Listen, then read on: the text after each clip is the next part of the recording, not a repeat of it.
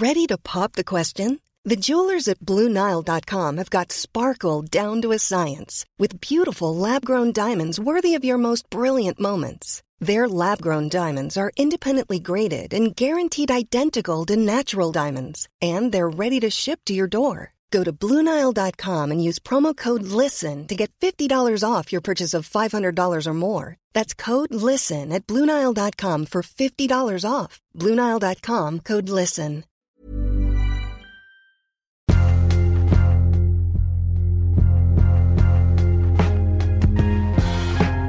Salut, c'est Thomas Rozek. Comme moi, vous avez sans doute suivi dans l'actualité tout ce qui s'est passé ces derniers temps à Marseille, avec ces immeubles vétustes qui s'effondrent, cette situation ubuesque qui culmine avec un balcon qui se décroche et tombe en plein sur les manifestants qui justement dénoncent l'état de délabrement de leur quartier. En termes de signe du destin, ça se pose là. Plus généralement, il n'y a pas que Marseille. À Charleville-Mézières aussi, un immeuble s'est effondré tout récemment. Puis si vous regardez bien, autour de chez vous, pas très loin, vous trouverez sans doute des bâtiments murés, des signes de dégradation de notre espace urbain. Derrière tout ça, il y a une question. Comment vont vieillir nos villes? Comment vont-elles se réorganiser dans les prochaines années, les prochaines décennies? À quoi ressembleront-elles demain? Ce sera notre épisode du jour. Bienvenue dans Programme B. Pour installer un peu le décor, on s'est d'abord intéressé à l'histoire, à la façon dont nos villes ont été pensées. Et pour nous débroussailler la voie, on a pensé à un historien, un historien du droit et de l'architecture, Robert Carvet. Il est directeur de recherche au CNRS. Et je suis allé chez lui, dans le 9e arrondissement de Paris, pour lui demander si nos villes vieillissent mal. Euh, nos villes vieillissent mal forcément puisque on, on a euh, face à nous, lorsque la ville s'élève, des problèmes techniques, des problèmes humains, des problèmes euh, euh, de vivre ensemble, comme on dit communément, mais on a forcément des villes qui vieillissent mal, qui, surtout qu'elles n'ont pas été pensées pour durer longtemps. C'est ça la vraie question, en fait. C'est ça ma question, c'est effectivement, vous l'avez bien compris, qu'est-ce que celle qui sous-tend. Est-ce que les villes hier ont été pensées pour demain Alors sur cette grande question, évidemment, on ne peut pas répondre de manière très très générale c'est toujours très difficile. Il faut véritablement euh, faire du cas par cas, de l'étude fine d'archives pour se rendre compte euh, si véritablement il y a eu une pensée de la durée de la construction. On dit que les constructions euh, sont prévues pour durer une centaine d'années, mais c'est une idée très très très générale. Jamais cela n'a été véritablement écrit. on parle évidemment dans nos sociétés de consommation ou post-consommation, on est dans une, idée que finalement il y a une sorte d'obsolescence programmée, on parle de cela même pour les villes, pour les constructions. Mais est-ce que historiquement, justement, puisqu'on est dans une perspective plus historique là, euh, est-ce qu'historiquement c'est un sujet qui a été pris en compte par les pouvoirs publics, euh, cet entretien des villes ou cette, ce risque de dégradation des villes, ou alors est-ce que, un peu comme dans le cas de, Marseille, on attend qu'il soit trop tard pour que ça devienne un sujet? Alors, on a euh, les, les, les, institutions publiques et les gouvernements, l'État, dirions-nous, a systématiquement à chaque époque prévu euh, des modalités. Euh, je retrouvais récemment euh, un, texte euh, qui disait qu'à Marseille, effectivement, lorsqu'un bâtiment était, c'était assez étonnant parce que c'était ça recouvrait, ça recoupait l'actualité. Lorsqu'un bâtiment était en mauvais état, on pouvait le faire démolir en une semaine. Voilà, c'est assez phénoménal, mais alors ça a toujours existé. Maintenant, est-ce que les textes ont toujours existé? En tout cas à partir du XVIe siècle, la ville et l'État ont véritablement euh, prévu l'intervention des pouvoirs publics pour résoudre la question. Alors résoudre la question, ça veut dire quoi? Essayer de prévoir euh, le moment où effectivement on atteint un point de non-retour dans la qualité euh, du bâtiment. Voilà, donc tout ça, euh, c'est une procédure qui est réglée depuis très longtemps. Euh, on ne pense pas qu'aujourd'hui ça se, ça se perfectionne, dirions-nous, mais on peut arriver à des accidents. On peut arriver à des accidents parce que euh, c'est une question de d'évaluation du risque. Mmh. Et une question d'évaluation du risque, en même en matière d'ingénierie, est très difficile. C'est véritablement la question de la confrontation entre la société finalement et la technique. Mmh. Jusqu'où peut-on imaginer connaître le point de rupture. Alors les ingénieurs vont vous dire le point de rupture, mais on voit avec les accidents qui arrivent euh, tous les jours, il y a le pont de Gênes, euh, il, y a, euh, Marseille, d'autres villes où il y a des accidents, des, balcons qui s'effondrent, des façades qui s'effondrent. C'est pas courant, mais véritablement c'est une question très très générale finalement de l'évaluation du risque. Et je ne sais pas si encore on a un recul suffisant pour véritablement tout prévoir. Est-ce que vous pensez que c'est un problème qui est pris en compte euh, avec assez de sérieux par les pouvoirs publics? Ou est-ce que on est dans le, euh, on va dire dans la euh, la réaction plutôt que dans la prévision? Alors, normalement, des, politiques de prévision, l'idée de la prévision est, dans l'essence même de la politique. Est-ce qu'on arrive à, à ces fins, c'est-à-dire à tout prévoir? Non. Il est évident qu'on n'arrive pas à tout prévoir. On essaye de prévoir certains éléments, mais pas l'intégralité de ce qui pourrait nous éviter les catastrophes. C'est une évidence. Euh, les pouvoirs publics font des choses sur, le plan concret. Je pense qu'il faut examiner d'ailleurs euh, ces éléments-là de manière très concrètement à partir d'archives, à partir de, décisions précises mm.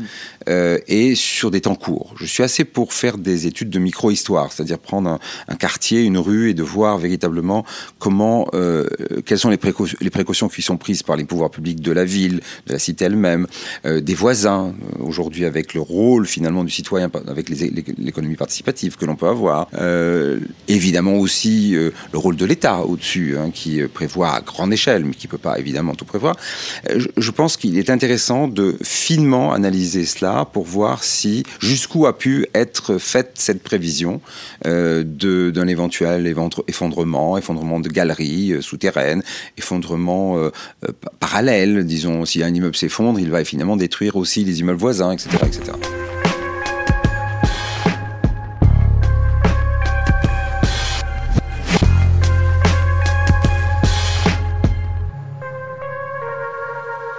je peux vous donner aussi le bon sentiment, euh, c'est que quand on a parlé du pont de Gênes ou de, de Marseille, je peux vous dire que j'étais très étonné de ne pas avoir plus de réactions.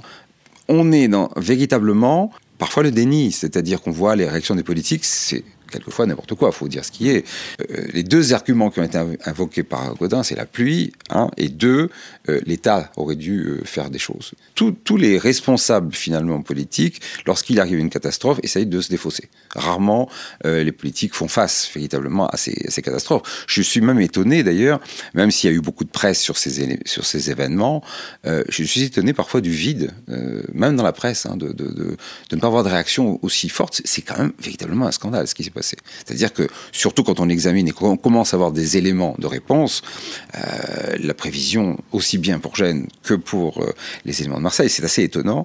Euh, il y avait des choses qui étaient en cours ou qui étaient, qui avaient été annoncées dans les mois précédents et dans les, voire dans les années précédentes. Mais enfin, les choses étaient connues, les dégâts étaient connus. donc, on est un peu étonné de, la désinvolture des politiques de répondre en rejetant la faute sur euh, finalement la pluie, euh, donc ce qu'on ne contrôle pas, et puis l'État, c'est-à-dire un autre pouvoir politique.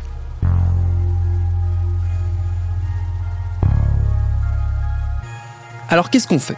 Est-ce qu'on attend que le plafond nous tombe sur la tête ou est-ce qu'on prend les choses en main et on commence à imaginer la ville du futur, celle dans laquelle on vivra, vous et moi, dans 10, 20, 30 ans? C'est ce que font déjà pas mal d'architectes, d'urbanistes et d'entrepreneurs. On avait envie de les entendre, alors on est tombé sur tout un tas de projets plus ou moins euh, futuristico-chelous, genre des villes sur l'eau, des villes dans les airs, des trucs comme ça. Très bien, mais on avait quand même envie plutôt de quelque chose euh, d'un peu concret. Des gens qui ont déjà les mains dans l'action, qui sont déjà sur le terrain à faire évoluer les quartiers.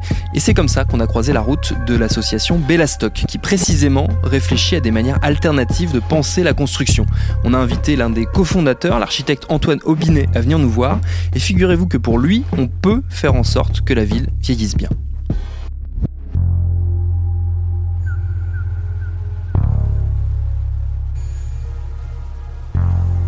On se rend compte que les villes qui vieillissent bien, c'est quand on a réussi à euh, intégrer les citoyens dans euh, la démarche de territoire et la démarche de construction de la ville. Et on se rend compte qu'on a des villes qui sont plus utilisées, euh, plus adaptées, plus respectées également. Et on, souvent on parle de smart city et de, du smart citizen pour euh, Bellastock, en tout cas notre vision, c'est qu'un concitoyen qui est smart, on va dire, c'est celui euh, qui a pris conscience euh, de, du bas de chez lui, de ses espaces publics et qu'il l'utilise et, en prend soin. Donc toutes les villes ne vieillissent pas mal. Comment on fait pour réinvestir les, les usagers, justement, comme vous dites? On va faire beaucoup de terrain. Alors il y a deux phases.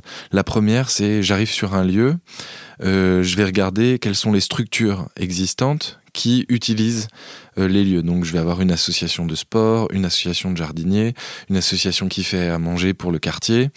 Je vais euh, leur demander euh, quelles sont leurs attentes par rapport à ces espaces publics, comment ils l'utilisent, qu'est-ce qu'on pourrait faire de mieux. Ça va nous permettre d'avoir des cahiers des charges.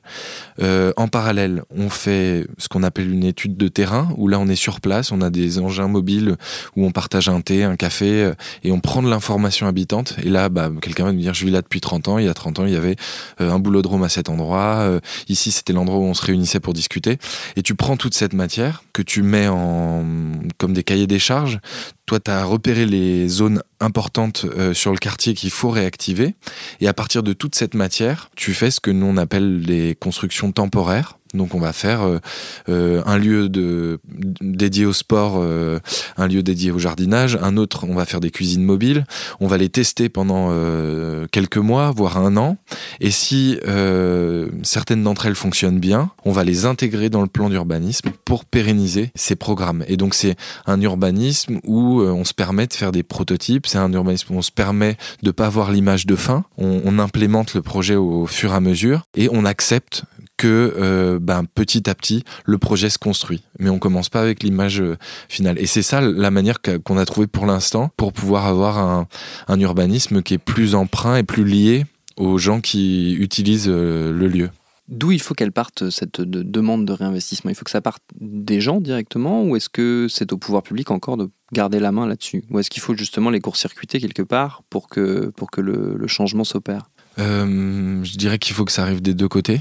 C'est-à-dire que euh, il y ait des, quartiers ou des agglomérations qui, s'interrogent sur euh, comment récolter la parole habitante, comment euh, proposer des projets participatifs, faire agir des acteurs comme nous qui vont aller sur le terrain pour prendre l'info. Donc ça, c'est sûr que elles ont un levier et c'est important. Et elles s'en rendent compte on s'en rend compte de toute façon que bah, les budgets participatifs, il y en a de plus en plus dans de plus en plus de villes. Donc c'est sûr que c'est une piste de réflexion. Et puis après, aussi se rendre compte qu'on est capable, euh, en tant que citoyen, de pouvoir euh, investir un lieu, de pouvoir euh, l'habiter, l'utiliser, le programmer. c'est pas évident, c'est sûr. nous, c'est avec le temps qu'on s'est rendu compte qu'on pouvait aussi être force de proposition et parfois ramener un projet sans, sans avoir forcément les autorisations, mais plus le faire éclore de notre fait. Il faut aussi qu'on, et ça je dirais que c'est plus à l'école qu'on pourrait nous apprendre ça, c'est nous apprendre comment une ville se construit, comment un projet urbain euh, se mène et se rendre compte qu'il y a des alcôves dans lesquelles euh, nous en tant que citoyens, on peut être force de proposition et, euh, et ramener des projets. Si on se projette un petit peu dans, le futur sans jouer Nostradamus trop, mais à quoi elles pourraient ressembler les villes dans, dans 10 ans, 20 ans, 30 ans Comment vous les imaginez, vous? Plus inclusive parce que ça c'est ce qui est, c'est la suite de ce, dont on parlait auparavant. Euh, peut-être moins dépensière en termes de d'énergie, euh, bah, notamment au niveau des, matériaux. Bellastock, on travaille depuis 2012 euh, sur la question du réemploi de euh, de matériaux. Et euh, c'est-à-dire concrètement le réemploi, concrètement, ça prend quelle forme? Ça prend quelle forme? Ça évite que euh, on démolisse et ça évite le, enfin tout ce qui est recyclage, enfouissement, où il faut réutiliser de l'énergie pour retransformer le bâtiment en, en, petits morceaux et puis en refaire de la, de la matière. Le réemploi, c'est vraiment, je diagnostique un bâtiment, je regarde comment il est composé, je le démantèle et les éléments que j'arrive à récupérer, je les réintègre dans des nouveaux projets. Il y a encore mieux que le réemploi, c'est de garder le bâtiment tel quel et de savoir le réinvestir avec un nouveau programme. Mais ça, euh, on se rend compte que parfois, on n'y est pas encore. Euh, niveau culturel, on peut pas se dire, bah voilà, un hangar industriel de 10 000 mètres carrés, on pourrait en faire des logements. Euh, faudrait euh, changer un peu notre manière aussi de voir l'habitat et peut-être réussir à réinvestir des, friches industrielles comme ça, mais on n'y est pas encore. Donc le réemploi, on va dire que c'est un intermédiaire intelligent pour limiter la casse en termes de ressources.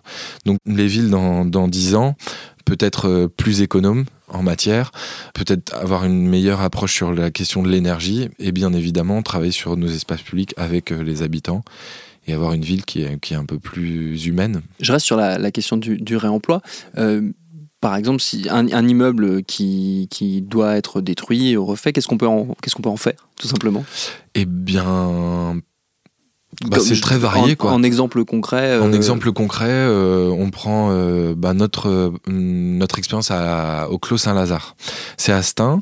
On est dans un quartier qui s'appelle le, le, Clos, où il y a des tours qui sont démolies dans le quartier et on doit refaire les espaces publics aux alentours. Donc trois pistes qu'on a développées la première, c'est ben, tous les murs d'appartements.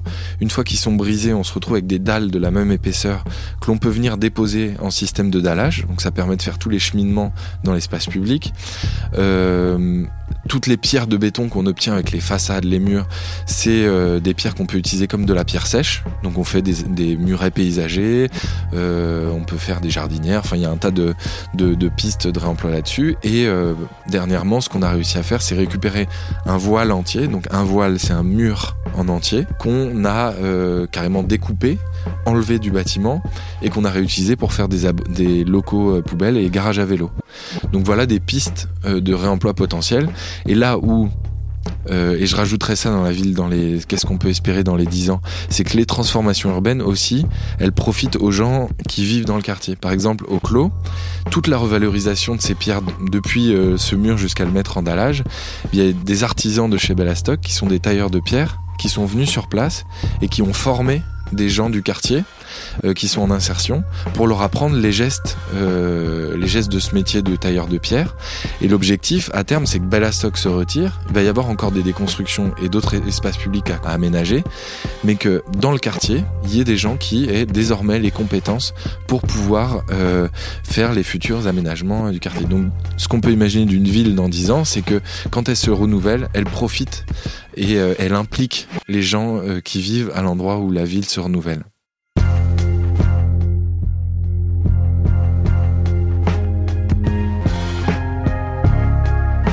Reste un grand défi, réussir à faire coïncider les besoins et les envies des habitants avec la volonté et les possibilités des élus, et puis surtout prendre le temps de penser ensemble aux contours de nos villes pour l'avenir.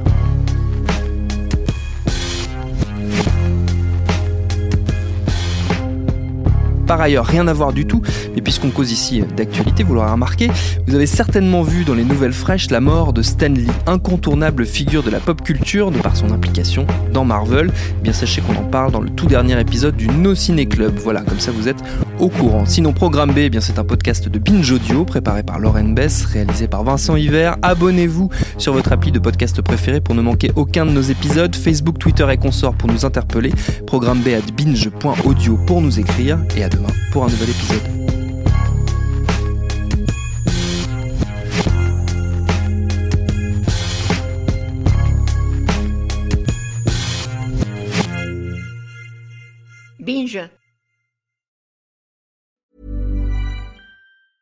Mom deserves the best, and there's no better place to shop for Mother's Day than Whole Foods Market. They're your destination for unbeatable savings, from premium gifts to show-stopping flowers and irresistible desserts. Start by saving 33% with Prime on all body care and candles. Then get a 15-stem bunch of tulips for just $9.99 each with Prime. Round out Mom's menu with festive rosé, irresistible berry chantilly cake, and more special treats. Come celebrate Mother's Day at Whole Foods Market.